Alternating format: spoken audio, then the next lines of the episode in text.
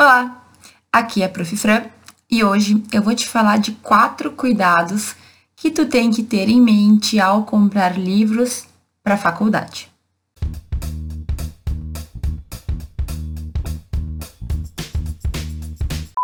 Ao longo desses meus mais de 12 anos no mundo do direito, né, desde o início da minha faculdade, eu fiz a compra de muitos livros. Comprei livro de matéria, comprei livro de assuntos que eu achava que iam complementar a faculdade, comprei livros que no final às vezes eu nem abria. Então hoje eu quero te falar de alguns cuidados que eu aprendi ao longo desses anos que a gente tem que ter, que a gente tem que ponderar, que a gente tem que pensar quando for comprar livros. Ao longo dos meus anos no direito, eu comprei muitos, eu acumulei muitos livros e para ser sincera, Tirando o fato de que eles servem ali para ficar no fundo dos meus vídeos, a maioria deles hoje só servem para isso. São apenas uma decoração. Poucos são os livros que eu abro de vez em quando, que eu retomo, que eu reutilizo, que eu volto a entender, né? Volto a, a, a buscar os conhecimentos que eles me trazem. Então, hoje eu quero te falar um pouquinho sobre isso. Não gaste, não invista em livros que tu não vai efetivamente fazer uso ao longo do tempo, ok? Eu vou falar de quatro pontos que eu quero que tu considere e que eu acredito de verdade que podem evitar que tu faça um gasto, que tu tenha um gasto equivocado. Na minha percepção, o primeiro cuidado, o mais básico que a gente tem que ter na hora de comprar livros, é verificar se aquele livro vai ser útil para a gente ou não. Então é muito comum quando a gente começa o semestre querer comprar livros, a gente se compromete a estudar, a gente está com todo o gás. E aí muitas vezes a pessoa vai lá, o aluno vai lá e compra o livro antes de ouvir o que o professor tem para dizer, certo? Ou pode acontecer, tu já tá mais espertinho, esperar o professor dizer o que ele acha interessante comprar e a pessoa, né, vai comprar sem nem sequer olhar o livro, sem nem sequer verificar se é um livro que vai ajudar ou não. Então, na minha faculdade, eu fiz várias dessas. Né? Às vezes eu comprava por conta e me arrependia, às vezes eu seguia só o que o professor tinha dito, comprava o livro sem nem folhear, sem nem ver se eu tinha gostado do livro, gastava uma grana, porque os livros de direito são caros, e acabava não estudando. E o que acontece aqui, gente? Primeiro, às vezes, o que o professor te recomenda é o livro que ele gosta, é o livro que, para o nível dele, é um bom livro, é o livro que ele está acostumado a utilizar. E pode ser que não seja mesmo o livro que tu está acostumado a utilizar. Então, é importante que tu pegue o livro na mão, que tu mexa no livro, que tu veja se tu gosta da página, se tu gosta da organização, se tu gosta da letra, se tu gosta do tamanho. Isso é básico, mas quase ninguém pensa em fazer isso. E claro que às vezes o livro vai estar fechado na, na livraria, por exemplo, e tu quer comprar online. Bom, na livraria eles têm que abrir para tu ver o livro, certo? Existem várias livrarias que não abrem, só que para tu ver o produto, tu tem que ir lá e pedir para que eles abram. As livrarias sérias, elas não vendem um livro fechado sem que a pessoa veja se gostou. Então, se aquela pessoa, se aquela livraria não quer que tu abra o livro, não quer tirar do plástico, tu vira as costas e procura outra aqui Deixe tu perceber, que deixe tu tocar, que deixe tu ver se tu gosta do livro ou não. Qual que é a ideia de uma livraria que não deixa as pessoas verem o livro? É justamente isso que nos faz, digamos, ir na livraria, comprar na hora, é conseguir ver o produto. Então, se a livraria não te deixa ver, procura outra. Mas tu pode também procurar na biblioteca da tua faculdade. Tu pode pedir para um colega que comprou antes para ver se ele te empresta para tu dar uma olhada. Às vezes na internet a gente não consegue ver a página, né? Mas consegue ver a formatação, consegue ver se gosta da letra. E pode parecer bobagem, mas isso faz muita diferença. Então, por exemplo, na minha faculdade, uh, em civil, inclusive eu tenho os livros aqui que comprovam isso que eu tô falando. A professora recomendou um livro no primeiro semestre que eu comprei e eu gostei, mas eu não gostei tanto assim certo? É um professor incrível, Pablo Stouze, amo ele, amo as aulas dele, mas o livro naquela época não foi muito assim, não foi a paixão à primeira vista. E depois eu comecei a conviver com outros autores e descobri outros autores, que aqui é o Carlos Roberto, Gon Carlos Roberto Gonçalves, que eu gostava muito mais de ler, que eu entendia mais fácil, eu gostava mais da letra. Então, eu tô dando um exemplo para ti de situações em que, às vezes, a gente não para para pensar e só vai comprar no impulso. E aí tu te arrepende. Presta atenção no livro que o professor te indicou, certo? Tu gostou daquele livro? Tu chegou a ver como ele é? Tu chegou a entender de que maneira ele se organiza? Porque eu tenho vários outros livros, os desse viu, todos eu fiz muito bom uso, mas eu tenho vários outros aqui na minha estante que eu acabei não utilizando depois, sabe? Porque eu comprei de qualquer forma, porque o livro não, não tinha a ver comigo, porque eu não gostava do jeito que o autor escrevia. E isso só com o tempo tu vai perceber. Mas às vezes só de pegar e dar uma olhada tu já decide se aquele livro é para ti ou não. Então fica atento. Primeira coisa, não compra livros antes de falar com o teu professor, antes de ouvir as sugestões dele.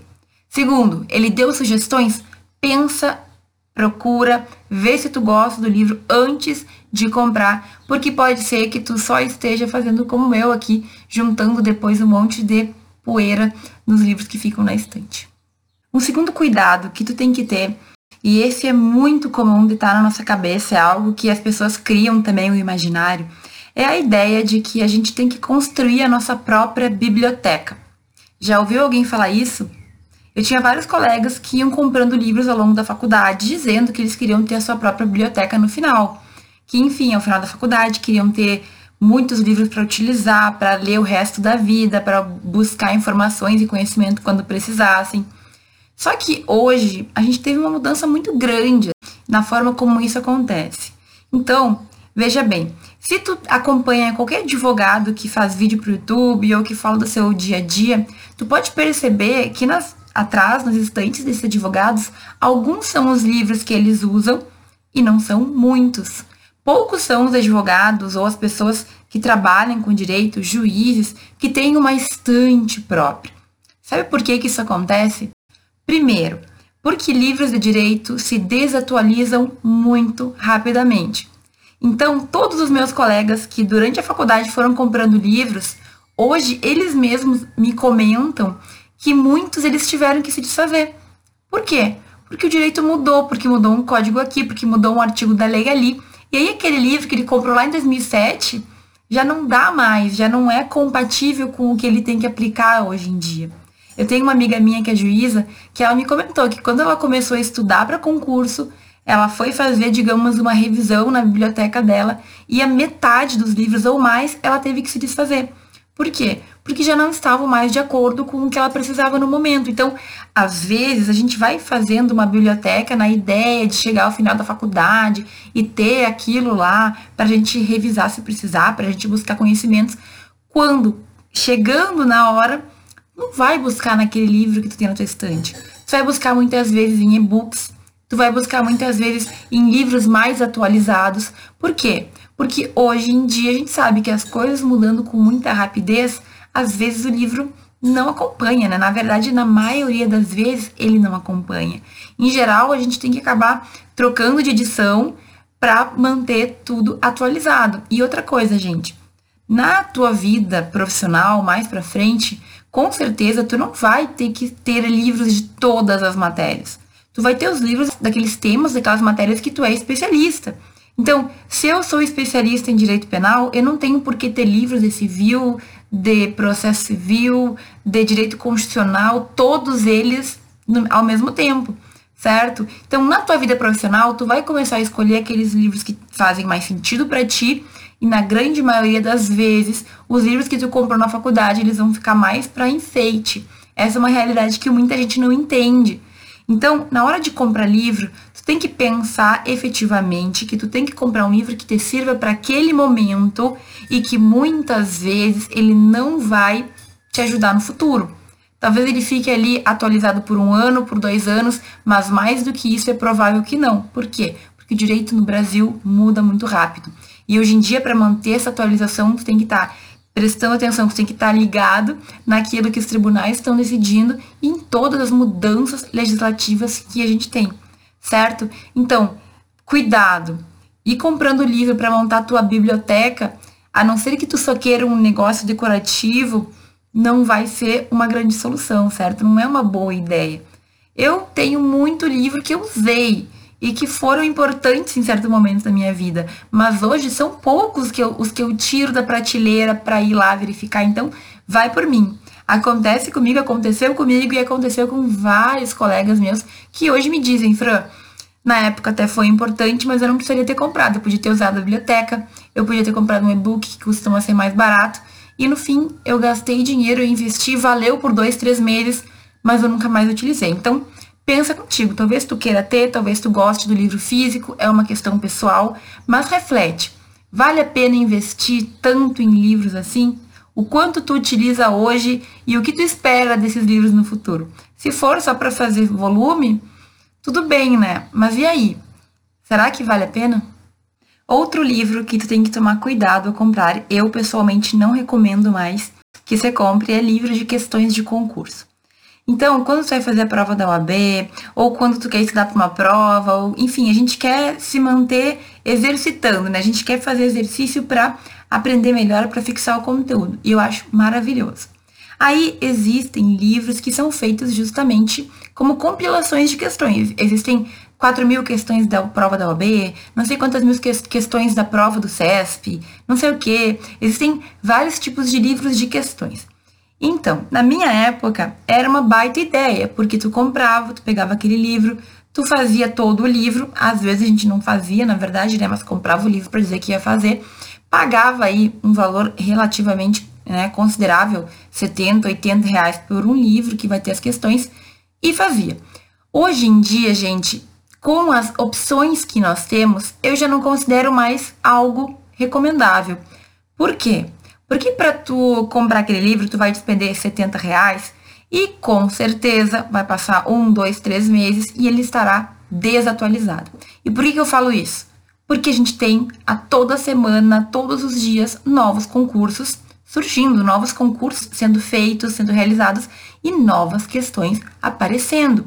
Então daqui a pouco tu tá lá com o teu livro de 4 mil questões da OAB, que ficou atualizado até 2018, até 2019, e novas provas estão sendo feitas, novas questões estão surgindo, novos temas estão aí emergindo e tu não vai ficar sabendo. Então, gente, qual a alternativa que a gente tem? Eu acho que fazer exercício é super importante, fazer questões de concurso, questões de prova é super importante. Existem vários sites que são bancas de questões, que reúnem todas as questões. Surgiu uma nova prova, aquela, aquele site, ele vai inserir aquela nova prova no teu banco de questões, na tua possibilidades de questões que tu vai fazer. E aí? E aí que, além das questões, tu tem comentários de colegas, às vezes se inserem aulas de professores. Quando a questão é anulada ou quando ela tem uma discussão muito polêmica, também estará lá naquele site. Então tu não tá comprando somente as questões. Está comprando toda uma explicação, às vezes aulas, às vezes, digamos, comentários, dúvidas que tu pode tirar ali no bate-papo daquelas questões. Muitas vezes tu não precisa pagar para ter acesso a isso. Então, sites famosos te permitem fazer até 10 questões por dia. Vejam, e quando tu escolhe pagar, às vezes é um valor irrisório mensal de 10 reais, tu pode fazer questões ilimitadas com todos esses extras que eu falei por 10 reais, dependendo da, da tarifa lá, da promoção que tu pegar, enfim, do, do que tu escolher, do teu pacote. E, gente, é muito mais interessante. Por quê? Porque nunca estará desatualizado. Qual que é o cuidado que tu tem que ter aqui também? Na hora que tu for fazer questões online, tu tem que ter fechar para o restante das possibilidades que o mundo digital nos traz, né? Então não adianta fazer uma questão e mexer um pouquinho no Instagram, fazer uma questão e responder uma conversinha no WhatsApp. Não, te concentra. Mas imagina fazer 10 questões por dia na forma gratuita já é uma baita revisão, já é um estudo incrível, já é uma baita diferenciação que tu tem como aluno, certo? Então, vai por mim. Se tu gostar mais do papel, tudo bem, eu entendo, mas pensa nisso. Um livro, ele se desatualiza muito rápido. Hoje em dia o nosso direito ele muda muito rápido, as questões mudam, os entendimentos mudam, e aí tu vai ficar presa a um livro lá por seis meses que já não tá mais trazendo o que tu precisa. E aí? E aí que é bom a gente parar e refletir. O quanto eu amo o papel versus o quanto eu estou perdendo tendo aquele livro. Pensa nisso, Pessoalmente, eu acho que não vale mais a pena comprar esse tipo de livro, livro de questões, com acesso à internet e uma miséria por mês, ou até totalmente gratuito, né? Só com acesso à internet, tu consegue ter, digamos, um resultados e tu consegue ter acesso a muito mais material e simplesmente eu acho que é a melhor opção. Mas pensa aí, o que tu gosta mais com os benefícios e aquilo que tu tá perdendo em razão dessa escolha. E não poderia faltar, nesse vídeo sobre cuidados ao comprar livros, falar do famoso Vademecum, né, gente? O que é o Vademecum?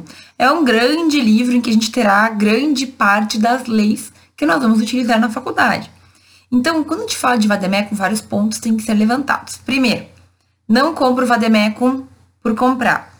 Às vezes a gente acha que tem que comprar código, nem começou a faculdade ainda, nem sabe se vai usar o código e já sai comprando. Então, assim, Vademecum é um nível de leis. Sendo assim, como leis se alteram com frequência, a gente sabe que com frequência o Vademecum vai se atualizar. Às vezes, mais de duas vezes por ano o Vademecum ele se atualiza, no primeiro e no segundo semestre. Qual que é o intuito? O intuito é deixar todo mundo atualizado, mas também o intuito é vender Vademecum, né, gente? Porque Vademecum hoje em dia é caro, é mais de 100 reais. A maioria dos Vademecums, por mais simples que sejam, eles são, né, valorosos, eles custam dinheiro. E é importante a gente saber que, claro, ter um bom Vademecum nos auxilia no estudo, mas a gente tem que perceber que talvez eu não precise comprar sempre um novo Vademecum a cada semestre ou a cada ano, ok? E o que, que pode, então, ser uma alternativa para não ter que comprar o Vademecum com tanta frequência? É tu se manter atualizado naquilo que foi alterado e manter o teu Vademecum atualizado. Eu já recebi algumas perguntas nesse sentido. Então, assim, Digamos que tu tá no teu semestre estudando civil, penal, constitucional, processo civil e processo penal, ok? Aquelas são as matérias que tu tem que ficar atento, atenta para as mudanças legislativas. Se mudou lá lei de tributário, tu não precisa alterar no teu ADMECO porque naquele momento não é o teu foco. Diferente é se tu for fazer um concurso público que cai outras matérias, aí sim é importante tu manter atualizado. Mas como que tu faz? Ah, teve uma emenda constitucional que saiu. Perfeito. Agora eu vou jogar fora meu vademeco vou comprar um novo em razão dessa nova emenda? Não. Uma opção que tu tem é imprimir aquela emenda, certo? Emenda constitucional aconteceu? Perfeito, vou imprimir e vou colocar lá com todo cuidado meu vademecum na parte em que eu preciso estar atento. Mudou lá um inciso de um artigo tal. Perfeito. Eu imprimo, colo ali, ok? É claro que com o tempo, fazendo isso com muita frequência, ele vai ficar, o teu vademecum, ele vai acabar ficando meio inchadinho, né? Meio, assim, até difícil de manusear. E aí sim, talvez chegue a hora que tu tenha que trocar de vademecum ok? Esse vademecum cheio de cola, se tu não escreveu, tu pode até usar para a prova da UAB. O que, que é proibido na prova da UAB? É tu escrever coisas, certo? Que estejam além da lei. No entanto, eu não recomendo. Para evitar qualquer problema, se tu estiver pensando em fazer a prova da UAB, usa um código que esteja limpo, com o mínimo de coisa possível. Depois, quando chegar a hora, tu vai saber o que pode passar de caneta, o que não pode, nananã. Mas, para evitar problema, o vademecum mais limpo possível é o ideal. Agora, cuidado, gente. Quando tu for usar um vademecum, tu vai entender, tu vai saber onde estão as coisas, tu vai ser, vai estar próximo daquele vademecum. Por isso que muita gente diz que não se deve trocar vademecum com frequência. Tu deve ir atualizando. Por quê? Porque tu já está acostumado com aquele vademecum. Se tu troca de vademecum a cada tanto tempo, a cada seis meses, tu, querendo ou não, tem uma quebra. Não é o mesmo material que tu estudava. Tem muitos sites de concurso, inclusive, que dizem que tu tem que usar o mesmo vademecum durante toda a tua preparação. E aí? E aí que a gente tem que manter atualizado. Então fica atento. É claro que nos, digamos, mexe com o nosso desejo de ficar trocando de vademecum o tempo inteiro, porque é um livro novo, tem cheirinho de novo, a gente gosta de mexer. Só que a gente também às vezes está jogando dinheiro fora, porque talvez teve poucas alterações legislativas que naquele momento sejam importantes para ti, ok? E tu vai trocar, tu vai gastar um dinheiro que não, é, não seria necessário. Imprime aquele trechinho e cola, ok? Tu vai estar tá atualizado e tu vai economizar dinheiro. É importante trocar de vademecum de vez em quando? Sim, é importante. Por exemplo, em 2016 mudou o Código de Processo Civil Foi uma lei de 2015 que entrou em vigor em 2016. Bah, é difícil a gente colocar toda nova lei, todo um código novo no Vademeco. Então ali era o momento que eu acho que todo mundo devia ter trocado de Vademeco. Mas é uma questão muito pessoal. Tu tá conseguindo se virar ainda? Tu tá conseguindo se manter atualizado? Tá possível de utilizar aquele Vademeco? Tenha certeza que grande parte dele ainda é super válido. Altera ali, insere aquilo que tu precisa e pensa, bom, agora não, agora chegou o momento que não dá mais, tá na hora de trocar. E aí investe num Vademeco bom certo? Uma coisa que a gente faz é pegar o vademeco mais barato às vezes. E aí são folhinhas finas que se rasgam ou que tu risca de um lado e aparece no outro. É importante investir no vademeco bom para que justamente ele dure mais tempo e tu consiga aos, uh, com o tempo recuperar esse dinheiro que tu investiu, porque daí tu não tem que ficar comprando vademeco o tempo inteiro novo, ok? Então, vademeco a gente tem que trocar de vez em quando, mas não precisa ser uma frequência tão grande assim. De repente, com dois vademecums, tu consegue passar a tua faculdade, se não tiver uma grande mudança, tipo mudar um código inteiro que dificulta, e se tu for atualizando aos poucos. É uma questão pessoal, mas saiba que é possível de ser feito, tá bom? Esse vídeo, ele trouxe, então, ideias, pensamentos que tu tem que ter quando tu estiver pensando em comprar livros, em trocar livros, em, enfim fazer o investimento em livros para a tua faculdade. A gente pode falar também que as pessoas podem ter outros pensamentos ou que elas têm outros objetivos e não tem problema nenhum, mas eu considero que esses quatro pontos têm que estar na nossa mente quando a gente for investir, quando a gente for gastar com livros, ok? Deixa aqui nos comentários o que tu pensa sobre esse assunto, se tu já faz isso, se tu vai começar a fazer ou não. E coloca aí o curtir se tu acha que esse vídeo foi válido para ti. Também não esquece de compartilhar com um colega que pode ganhar alguma coisa com essas informações que eu tô passando nesse vídeo de hoje. Ok? Muito obrigado por me acompanhar até aqui e a gente se vê no próximo vídeo.